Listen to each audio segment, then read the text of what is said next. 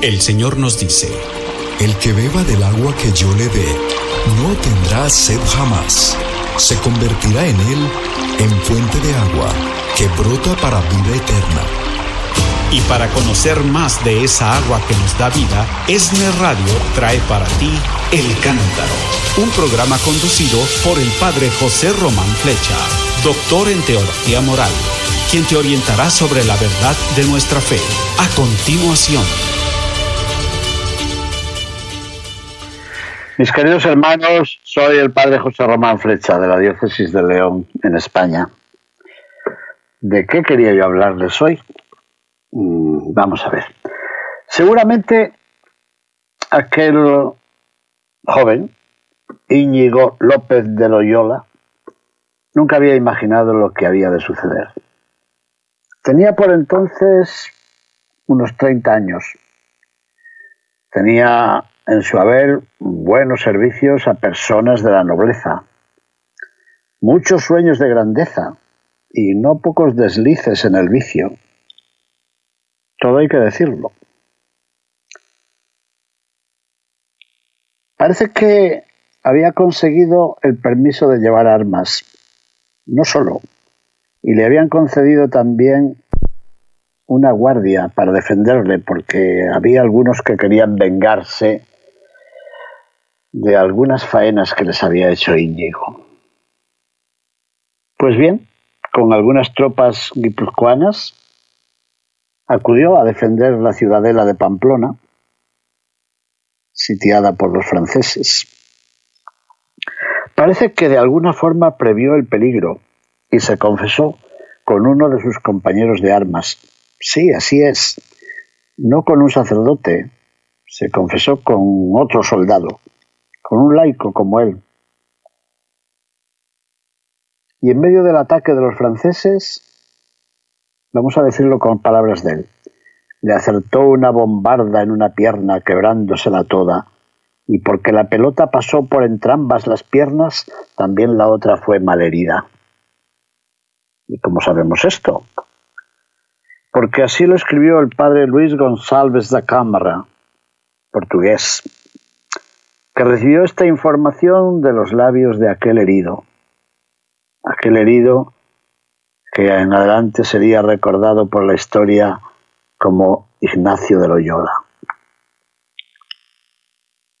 Un peregrino que, andando el tiempo, recorrería los caminos de Alcalá y de Salamanca, de París y de Brujas, de Venecia y de Roma, y por todos esos lugares he ido encontrando restos de sus andanzas. Recuerdo aquel día en Alcalá, caminando por las calles de la ciudad antigua, encontré un, un hospital y me introduje en el patio de aquel hospital antiguo y allí encontré una lápida donde decía, aquí Íñigo Ignacio de Loyola se dedicó durante un tiempo a atender a los enfermos. Mm. Había ido a estudiar a la Universidad de Alcalá después vino a estudiar a Salamanca. Bueno, y después recorrió una buena parte de Europa, París y Brujas. No he dicho que también se fue a Londres y se fue a Venecia para tomar un barco y viajar a Tierra Santa. Y llegó a Roma Bueno, aquel ataque debió de ocurrir el día 20 de mayo de 1521. ¿1521? Decimos. Es decir, hace ahora 500 años, medio milenio con Ignacio. ¿Y qué hacer con aquel herido? Enviarlo a casa de su familia. La curación de aquellas graves heridas fue muy larga y muy dolorosa. No había los medios de anestesiar que hay ahora para curarle aquella pierna y cortar aquellos huesos. ¡Qué fortaleza! Pero aquel fatigoso retiro en su casa solariega de Loyola apenas podía ser aliviado por la lectura. Él quería libros, quería leer, quería, necesitaba entretenerse y hubiera deseado algunos libros de caballerías tan de actualidad estaban. Sí, recordemos el ingenioso hidalgo Don Quijote de la Mancha. No le eran desconocidos aquellos libros de caballeros. De hecho, él personalmente algunas veces se refirió al Amadís de Gaula. Libros, libros para el herido, entretención, entretenimiento. Pero en la casa solariega, a este Íñigo, el último de los tres hermanos de la familia, solo pudieron facilitarle eh, la famosa vida de Cristo, escrita por Rudolfo de Sajonia, llamado el Cartujano, y la leyenda áurea de Jacobo de Baratze. Qué curioso. Eran los libros que se leían también en aquel mismo siglo en casa de una niña que se llamaba Teresa de Cepeda y Ahumada, de Santa Teresa. Los mismos libros, la vida de Cristo y las historias o leyendas de los santos. Bueno, entre una página y otra volvían a la mente de Íñigo sus pasadas aventuras. Las añoraba. Las imaginaba de nuevo. Imaginaba los sueños sobre las aventuras que todavía podría correr y hasta se imaginaba las dulces palabras que dirigiría no a todas las mujeres, sino a aquella mujer en concreto, que según él estaba por encima de las duquesas y marquesas.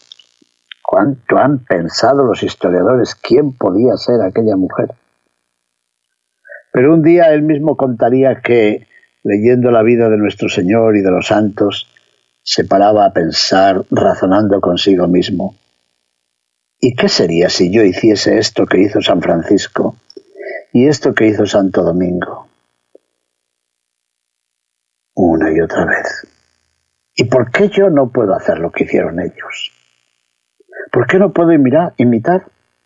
Fíjense, a los santos de aquella época de mendicantes, Francisco de Asís y Santo Domingo de Guzmán, un italiano procedente de madre francesa y un español, residente después en Roma y en tantos otros lugares, en Francia. Una vez restablecido de sus heridas, saldría en una mula hasta el santuario de Nuestra Señora de Aranzazú, Por el camino compró una tela áspera, una tela de esas con las que se hacían los sacos, y llegó hasta Montserrat. Cada vez que voy a Montserrat me acuerdo de él. Iba a Montserrat porque quería, como los caballeros antiguos, velar sus armas en la iglesia, en aquella iglesia románica anterior a la actual del monasterio. Eso es lo que correspondía a quien quería ser armado caballero, y él quería ser armado caballero. Tres días duró su confesión. Durante tres días se confesó, escribiendo punto por punto todos los pasajes de su vida. Quería hacer una buena confesión, una confesión de tres días y una vela en la noche a los pies de la imagen de María. Siempre lo recuerdo cuando voy a Montserrat. Y desde allí se retiró a Manresa y se refugió en una de aquellas cuevas a la orilla del río Cardoner. Sí, allí he ido también. Allí he rezado. Allí lo he contemplado a él. Fueron meses de penitencias, muchas penitencias. Y días de muchos escrúpulos, Siempre se preguntaba si se había confesado bien, se le había olvidado aquello que consideraba pecado, volvía a preguntarse. Esto con relación a Dios y con relación a los demás, mendigaba para poder vivir, pedía limosna, pedía algo para comer, poco, poco, no quería más que sostenerse. Y además guardaba muchos ayunos y abstinencias. Bueno, y escuchaba las voces de los chiquillos que lo insultaban por el camino. ¿Qué le llamaban? Así, ah, sí, le llamaban el loco del saco. por la aspereza de aquella túnica que se había hecho preparar. Bueno, pues por ahora se cumplen 500 años de aquella llamada, 500 años de aquel cambio tan radical. Digamos la palabra, 500 años de la conversión de Íñigo, 500 años de la conversión de San Ignacio. Bueno, no es extraño que este año sea un año jubilar, un año santo. Es verdad que eso era solo el inicio de un largo peregrinaje, pero aquella aventura a la vez caballeresca y mística es hoy una llamada de atención para una sociedad que vive fascinada por lo efímero. ¿Cómo recordaba él aquellos días? Lo recordaba y lo contaba. Cabalgando en una mula, otro hermano suyo quiso ir con él hasta Oñate, al cual persuadió en el camino que quisieran tener una vigilia en Nuestra Señora de Aranzazú, en la cual, haciendo oración aquella noche, para cobrar nuevas fuerzas para su camino, dejó el hermano en Oñate en casa de una hermana que iba a visitar, y él se fue a Navarrete. Y viniéndole a la memoria de unos pocos de ducados que le debían en casa del duque, le pareció que sería bien cobrarlos, para lo cual escribió una cédula al tesorero. Y diciendo el tesorero que no tenía dineros, y sabiéndolo el duque, dijo que para todo podía faltar, mas que para Loyola no faltase, al cual deseaba dar una buena tenencia, si la quisiese aceptar, por el crédito que había ganado en lo pasado, puesto que había servido al duque de Nájara. Y cobró los dineros, mandándolos repartir en ciertas personas a quienes se sentía obligado, y parte a una imagen de Nuestra Señora que estaba mal concertada, para que se concertase y ornase muy bien. Y así, despidiendo los dos criados que iban con él, se partió solo en su mula de Navarrete para Montserrat. y en este camino le acaeció una cosa que será bueno escribirse, para que se entienda cómo nuestro Señor se había con esta ánima que aún estaba ciega, aunque con grandes deseos de servirle en todo lo que conociese. Y así determinaba de hacer grandes penitencias, no teniendo ya tanto ojo a satisfacer por sus pecados, sino a agradar y a placer a Dios. Y así, cuando se acordaba de hacer alguna penitencia que hicieron los santos, proponía de hacer la misma, y aún más. Y en estos pensamientos tenía toda su consolación, no mirando a cosa ninguna interior, ni sabiendo qué cosa era humildad, ni caridad, ni paciencia, ni discreción, para arreglar ni medir estas virtudes, sino que toda su intención era hacer de estas obras grandes exteriores, porque así las habían hecho los santos, para gloria de Dios, sin mirar otra ninguna más particular circunstancia. Luego nos cuenta cómo se encontró con un moro, caballero en un mulo. Fueron hablando los dos y hablaron también hasta de la Santísima Virgen María. Claro que no le gustó lo que decía el moro y estuvo tentado a encontrarse de nuevo con él para, qué sé yo, clavarle la espada o algo así.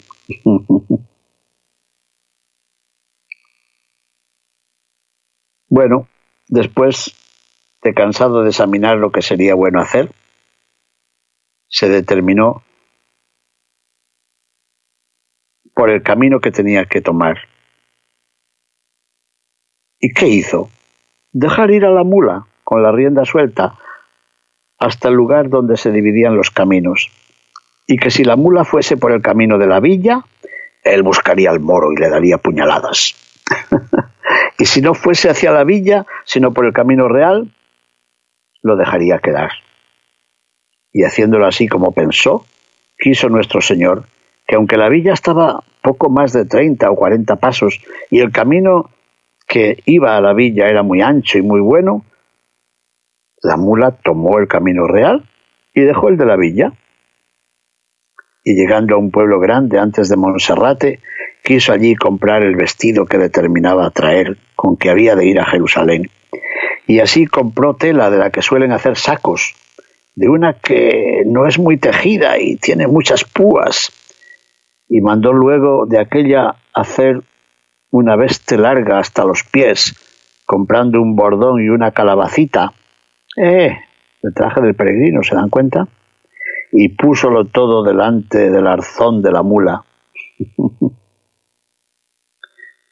y fuese su camino de Monserrate, pensando, como siempre solía, en las hazañas que había de hacer por amor de Dios.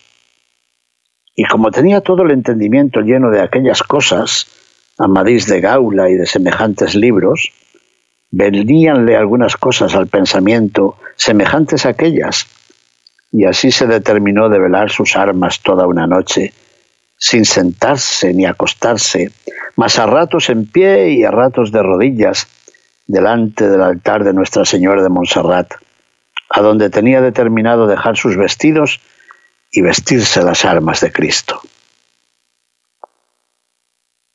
Pues partido de este lugar, fue según su costumbre pensando en sus propósitos, y llegado a Monserrate, después de hecha oración y concertado con el confesor, se confesó por escrito generalmente, y duró la confesión tres días, y concertó con el confesor que mandase recoger la mula, y que la espada y el puñal colgasen en la iglesia en el altar de Nuestra Señora.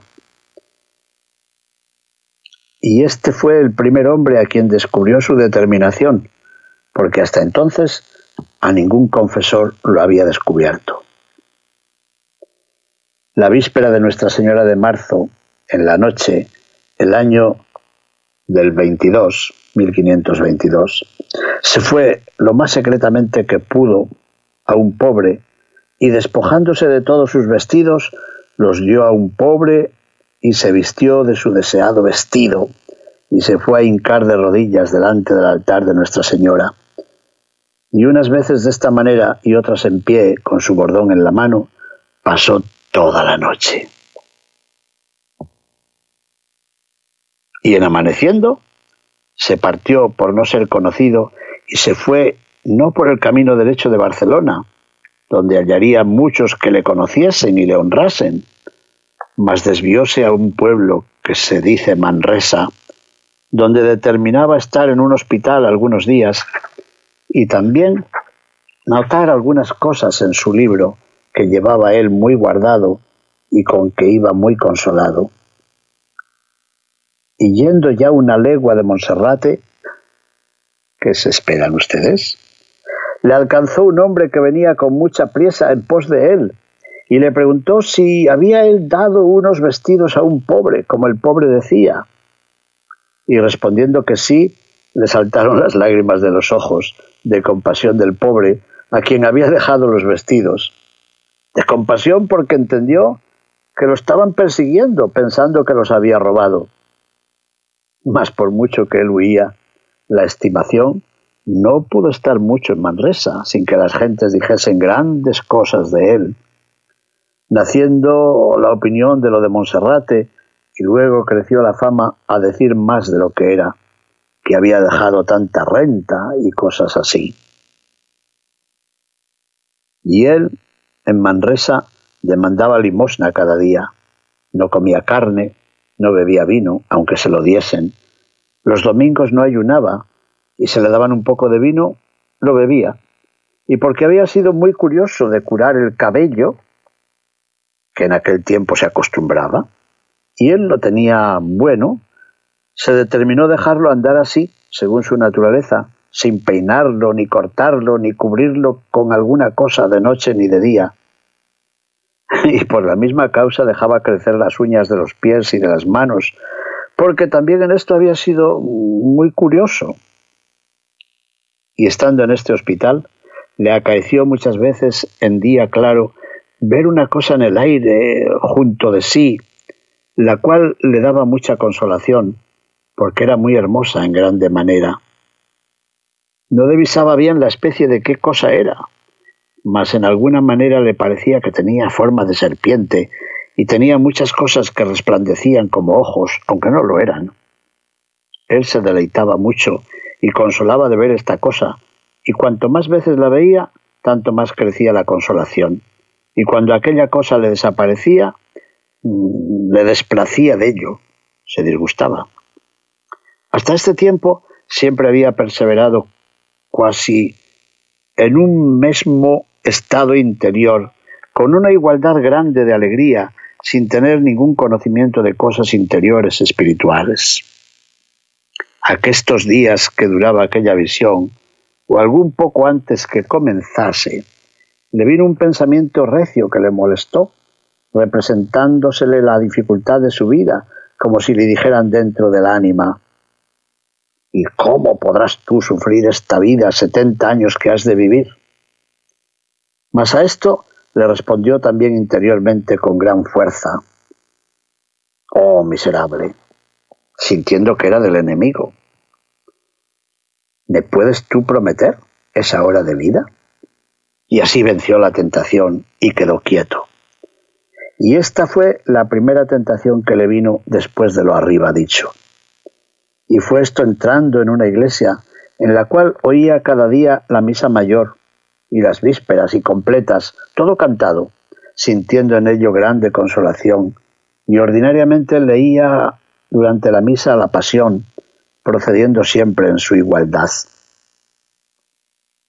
Mas luego, después de la susodicha tentación, empezó a tener grandes variedades en su alma, hallándose unas veces tan desabrido que ni hallaba gusto en el rezar, ni en el oír la misa, ni en otra oración ninguna que hiciese. Y otras veces, viniéndole tanto al contrario de esto, y tan súbitamente, que parecía habérsele quitado la tristeza y desolación, como quien quita una capa de los hombros a uno. Y aquí se empezó a espantar de estas variedades que nunca antes había probado y a decir consigo, ¿qué nueva vida es esta que ahora comenzamos? En este tiempo conversaba todavía algunas veces con personas espirituales, las cuales le tenían crédito y deseaban conversarle, porque aunque no tenía conocimiento de cosas espirituales, todavía en su hablar mostraba mucho hervor, mucho fervor y mucha voluntad de ir adelante en el servicio de Dios. Había en Manresa en aquel tiempo una mujer de muchos días y muy antigua también en ser sierva de Dios y conocida por tal en muchas partes de España, tanto que el rey católico la había llamado una vez para comunicarle algunas cosas. Esta mujer, tratando un día con el nuevo soldado de Cristo, le dijo, Oh, plega a mi Señor Jesucristo, es decir, quiera el Señor, plega a mi Señor Jesucristo que os quiera aparecer un día. Mas él espantóse de esto, tomando la cosa así, a la grosa, a lo grueso. Y dijo, ¿cómo me ha de aparecer Jesucristo a mí? perseveraba, siempre en sus sólitas confesiones y comuniones cada domingo. Mas en esto vino a tener muchos trabajos de escrúpulos, porque aunque la confesión general que había hecho en Montserrat había sido con mucha diligencia y toda por escrito, todavía le parecía a veces que algunas cosas no había confesado, y esto le daba mucha aflicción porque aunque confesaba aquello, no quedaba satisfecho. Y así empezó a buscar algunos hombres espirituales que le remediasen de estos escrúpulos, mas ninguna cosa le ayudaba. Y en fin, un doctor del aseo, es decir, la iglesia principal de Manresa, a modo de catedral, que es una iglesia preciosa, todavía se conserva, claro. Esto lo añado yo, no él. Un doctor del aseo, hombre muy espiritual que allí predicaba, le dijo un día en la confesión que escribiese todo lo que se podía acordar. Hízolo así, y después de confesado, todavía le tornaban los escrúpulos, adelgazándose cada vez las cosas, de modo que él se hallaba muy atribulado. Y aunque casi conocía que aquellos escrúpulos le hacían mucho daño, que sería bueno quitarse de ellos, mas no lo podía acabar consigo. Pensaba algunas veces que le sería remedio mandarle su confesor en nombre de Jesucristo que no confesase ninguna de las cosas pasadas, y así deseaba que el confesor se lo mandase, mas no tenía osadía para decírselo al confesor. Mas, sin que él se lo dijese, el confesor vino a mandarle que no confesase ninguna cosa de las pasadas si no fuese cosa tan clara. Mas como él tenía todas aquellas cosas por muy claras, no aprovechaba nada este mandamiento, y así siempre quedaba con trabajo. A este tiempo estaba él dicho en una camarilla que le habían dado los dominicos en su monasterio y perseveraba en sus siete horas de oración de rodillas, levantándose a medianoche continuamente y en todos los más ejercicios ya dichos, mas en todos ellos no hallaba ningún remedio para sus escrúpulos, siendo pasados muchos meses que le atormentaban. Y una vez, de muy atribulado de ellos, se puso en oración con el fervor de la cual comenzó a dar gritos a Dios vocalmente, diciendo, Socórreme, Señor, que no hallo ningún remedio en los hombres, ni en ninguna criatura, que si yo pensase de poderlo hallar, ningún trabajo me sería grande. Muéstrame tú, Señor, donde lo halle, que aunque sea menester ir en pos de un perrillo para que me dé el remedio, yo lo haré. Estando en estos pensamientos, le venían muchas veces tentaciones con grande ímpetu para echarse de un agujero grande que aquella su cámara tenía, y estaba junto del lugar donde hacía oración. Mas conociendo que era pecado matarse, tornaba a gritar, Señor, no haré cosa que te ofenda y replicando estas palabras, así como las primeras muchas veces. Y así le vino al pensamiento la historia de un santo, el cual para alcanzar de Dios una cosa que mucho deseaba, estuvo sin comer muchos días hasta que la alcanzó. Y estando pensando en esto un buen rato, al fin se determinó de hacerlo, diciendo consigo mismo que ni comería ni bebería hasta que Dios le proveyese o que se viese ya del todo cercana a la muerte. Porque si le acaeciese verse in extremis a la hora de la muerte, de modo que si no comiese se hubiese de morir luego, entonces determinaba de pedir pan y comer.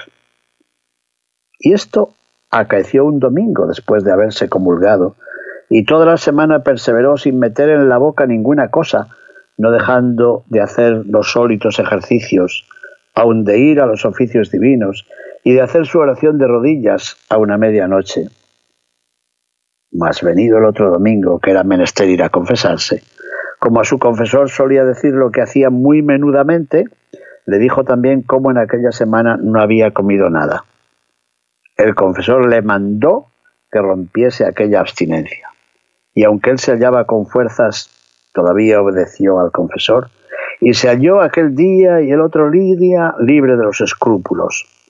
Mas el tercer día, que era el martes, estando en oración, se comenzó a acordar de los pecados, y así como una cosa que se iba enhilando, iba pensando de pecado en pecado del tiempo pasado, pareciéndole que era obligado otra vez confesarlos.